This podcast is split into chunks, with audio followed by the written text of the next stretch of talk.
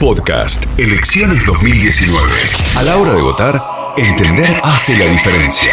Los mejores periodistas de Radio 10, C5N y Minuto1.com te dicen lo que piensan. Estamos en, en un año electoral y uno se pregunta en muchos aspectos si el gobierno no ha tercerizado en gran medida, por ejemplo, el manejo de la política económica. Si hoy el Fondo Monetario, o el Banco Mundial, pero sobre todo el Fondo Monetario no tiene más injerencia que la que puede llegar a tener algún funcionario de, gobierno. Quizás la, respuesta es que de a poco la economía argentina se va transformando eh, y quizás sigue un patrón que hace referencia a las recetas que usualmente suele imponer el Fondo Monetario Internacional. Hay dos o tres cuestiones que son centrales y que seguramente vamos a discutir en algún otro momento, pero que están marcando el rumbo de la economía argentina y que quizás lo van a terminar delimitando en los próximos años. Son, para que se entienda, quizás modificaciones que van a perdurar, lamentablemente, y que hacen referencia, por ejemplo, a la deuda como no solo algo que hay que repagar o algo que ofrece algún tipo de límite para aquellos que están pensando la economía, sino, por sobre todas las cosas, la deuda como una limitación para la autonomía, como una limitación para tratar de aplicar quizás las recetas económicas que se adaptan mejor a lo que es nuestra idiosincrasia, nuestra historia, a nuestra matriz productiva también. Eh, en definitiva, la, la idea tiene que ser, creo yo, que por supuesto las deudas hay que pagarlas, pero que al mismo tiempo, ante una situación injusta, donde persiste la fuga de capitales, donde el modelo económico deja a más argentinos afuera que adentro, bueno, en ese contexto digo que tiene que privilegiarse seguramente el crecimiento. Hablaremos en otro momento de esas ideas ¿no? que trazan una Argentina quizás primarizada para los próximos años, que solo va generar trabajo en sectores que realmente uno podría pensar que no van a pagar salarios demasiado elevados, que va a dejar subsumida la función del consumo. Bueno, cuestiones que, seguramente van, van, a dar que hablar y que nos van a ofrecer, creo yo, eh, argumentos para, para poder debatir.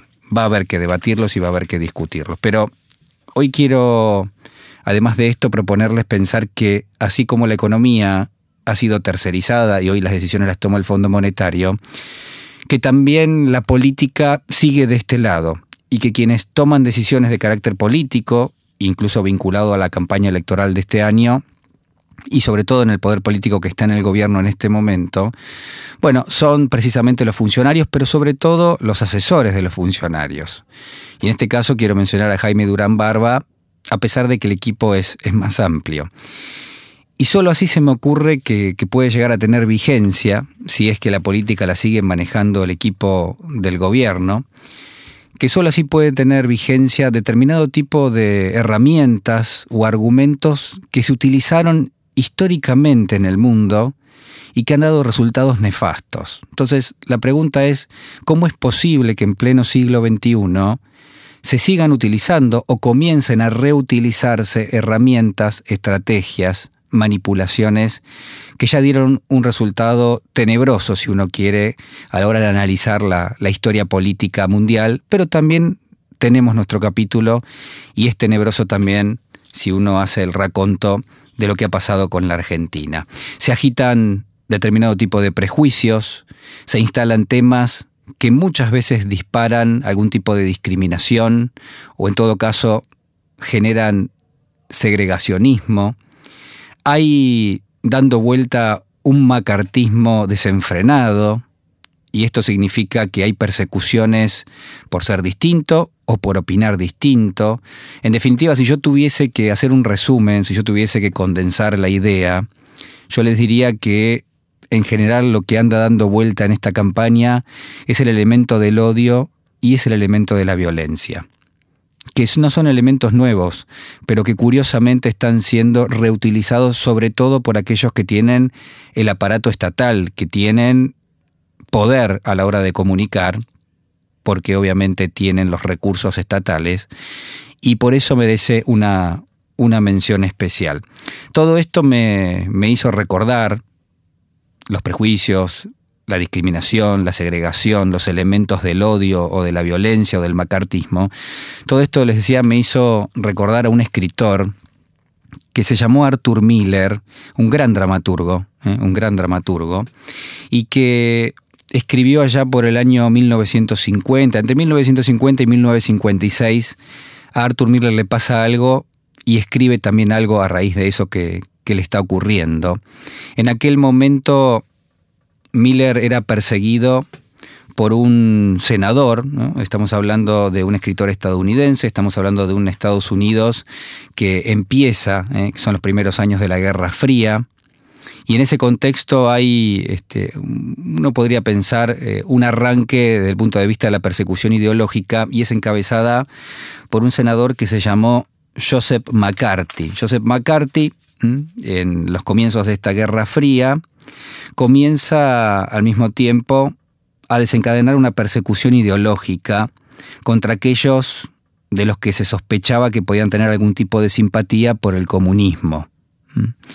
Y entonces uno podría ser culpable, o uno podía ser culpable, no solamente por haberse manifestado a favor del comunismo, quizás sino por tener cierta simpatía, o por tener algún amigo que tiene o que tenía cierta simpatía. En general eran elegidos este, escritores, pintores, músicos, distintas manifestaciones del arte que podían llegar a, generar, desde el punto de vista de la interpretación, algún tipo de cercanía con, con la política del comunismo. Y el senador, Joseph McCarthy, fue quien encabezó esta especie de casa de brujas que dio como resultado que Arthur Miller fue condenado por desacato. ¿Por qué? Bueno, porque se lo llamó, se le preguntó si era comunista, si tenía amigos comunistas. Él dijo que no, y lo dijo porque realmente era así, no porque estuviese preocupado por aceptar o no una culpa con respecto a eso, porque no era precisamente culpable de nada.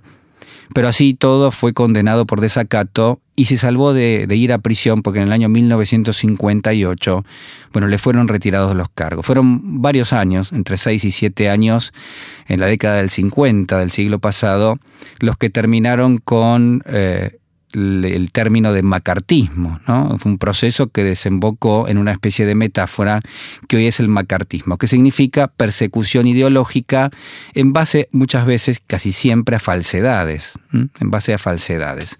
Y Arthur Miller, como una forma quizás de reflejar eso que le estaba pasando, como una forma también de reaccionar a, ese, a esa situación y a esos años, escribe una obra de teatro que se llamó Las Brujas de Salem. Y las brujas de Salem, o sea, nos vamos en el tiempo, nos vamos de 1952, 1953, saltamos hacia atrás a fines del siglo XVII, para ser más precisos el año 1692, 1693, donde en Salem, un pueblo de los Estados Unidos, lo que hoy es Massachusetts, bueno, allí este, habían desembarcado uno podría decir, las, las primeras tandas de, de, colonos ingleses. Todavía en aquel momento no era Estados Unidos, era una colonia inglesa y este, como todo poblado que venía del Reino Unido, tenían determinado tipo de, reglas muy rígidas desde el punto de vista de la convivencia, eran puritanos, la religiosidad era importante y como tal también se imponían prohibiciones. Y estaba prohibido, por ejemplo, bailar, la música, cualquier manifestación artística porque se pensaba que era fruto de un pacto con el diablo. Entonces, como era fruto de alguna especie de acuerdo diabólico, estaba totalmente prohibido. Por eso, en, el, en la obra de teatro, Arthur Miller plantea a un grupo de jóvenes, de adolescentes mujeres, que son acusadas de practicar la brujería en las inmediaciones de un bosque. Esto, que fue un capítulo real de la historia de los Estados Unidos, fue planteado por Miller en, en su obra de teatro. Y en ese contexto entonces la obra empieza a contar cómo este, estas jóvenes eran acosadas y eran amenazadas este, por, por parte de los que eran los referentes de esa sociedad y al mismo tiempo cómo se comienza a involucrar a todo el pueblo en esas defensas. Es decir, por un lado se desataba una especie de histeria colectiva entre los colonos del lugar, quienes se terminan acusando unos a otros, y por otro lado se desencadenaban algún tipo yo diría, de infierno, ¿eh? Este poblado de desconfianza y también de intolerancia. Esta es la fotografía de la historia, ¿no? Este, una historia que arranca con, con, dos personajes, con Betty y con Abigail, que mm, son parte de ese grupo que es descubierto bailando alrededor de una fogata en el bosque, el bosque era un territorio que estaba más allá de la religiosidad que imponía el pueblo, estaba en las afueras, por ende era un territorio sospechado, allí es donde encuentran a estas mujeres bailando y a partir de allí las acusaciones. Betty y Abigail caen enfermas en la obra de teatro y no hay explicación para su enfermedad incluso el médico este, termina diciendo que como no hay evidencia científica de lo que les pasa, que seguramente era parte de un pacto con, con el diablo. Esta cacería este, implacable que se lleva a cabo termina con 25 muertes por condenas diversas, todas ellas eh, por acusaciones de brujería y con más de 200 personas que son encarceladas ya que o tenían algún tipo de relación o también habían participado de este, de este hecho. En la obra Miller va a, plantear varias cosas. ¿no? Primero, eh, cómo se desata la paranoia y cómo terminan haciéndose acusaciones cruzadas en todo el pueblo, cómo termina emergiendo también muchas veces eh, faltas eh, por parte de aquellos que este, son los que señalan este, justamente la culpabilidad, es decir, los referentes del pueblo en muchos aspectos terminan siendo víctimas de acusaciones de hechos reales, ¿no? de hechos reales, de abusos, de, faltas que que habían cometido, sobre todo con otras mujeres. Y entonces eh, es donde uno puede ver que hay algunos motivos que se unen, que unen la situación que atravesó Miller con el macartismo y que al mismo tiempo hacen referencia a lo que tuvo lugar en Salem allá por el año 1692. Eh, con esto, Miller plantea varias cuestiones. Por un lado, que las creencias influyen muchas veces en el destino de las personas. Quizás por otro lado, que hay determinados tópicos que traspasan las barreras del tiempo y del lugar, y habla de la represión y de la delación y de la desconfianza y de la ambición de poder que muchas veces se construye a costa de falsedades, habla de la persecución, del temor, del honor, del valor, y al mismo tiempo de que todo esto se puede manifestar en cualquier sociedad y en cualquier momento, que a veces hay condenas eh, para personas sin un juicio previo, que esto había pasado también en Salem, y que muchas veces se persigue a las minorías. Pero quizás el detalle, quizás lo más relevante, quizás lo que a mí me lleva a traer a estos dos grandes temas de la historia, eh, la obra de teatro de Arthur Miller, Las Brujas de Salem, pero también la situación de Miller y esta persecución que tuvo allá por la década del 50 del siglo pasado, es decir, el macartismo en estado puro, lo que nos va a terminar reflejando es que muchas veces, este, tanto a los jueces como a los colonos en el caso de las brujas de Salem, pero también a Arthur Miller y al senador McCarthy, pero sobre todo a quienes lo estaban acusando a Miller, muchas veces no significa que crean en algo, sino que les conviene creer, ¿eh? les conviene creer, porque eso los termina exonerando de su responsabilidad. En el caso de los jueces y los colonos en Salem, los que acusaban de brujería, les convenía creer en la brujería porque de esa forma todas sus faltas, todos sus abusos quedaban al margen y todo era parte ¿eh? de lo mismo. Es decir, el factor era que se había hecho un pacto y en todo caso si ellos habían cometido alguna falta, eso los dejaba afuera.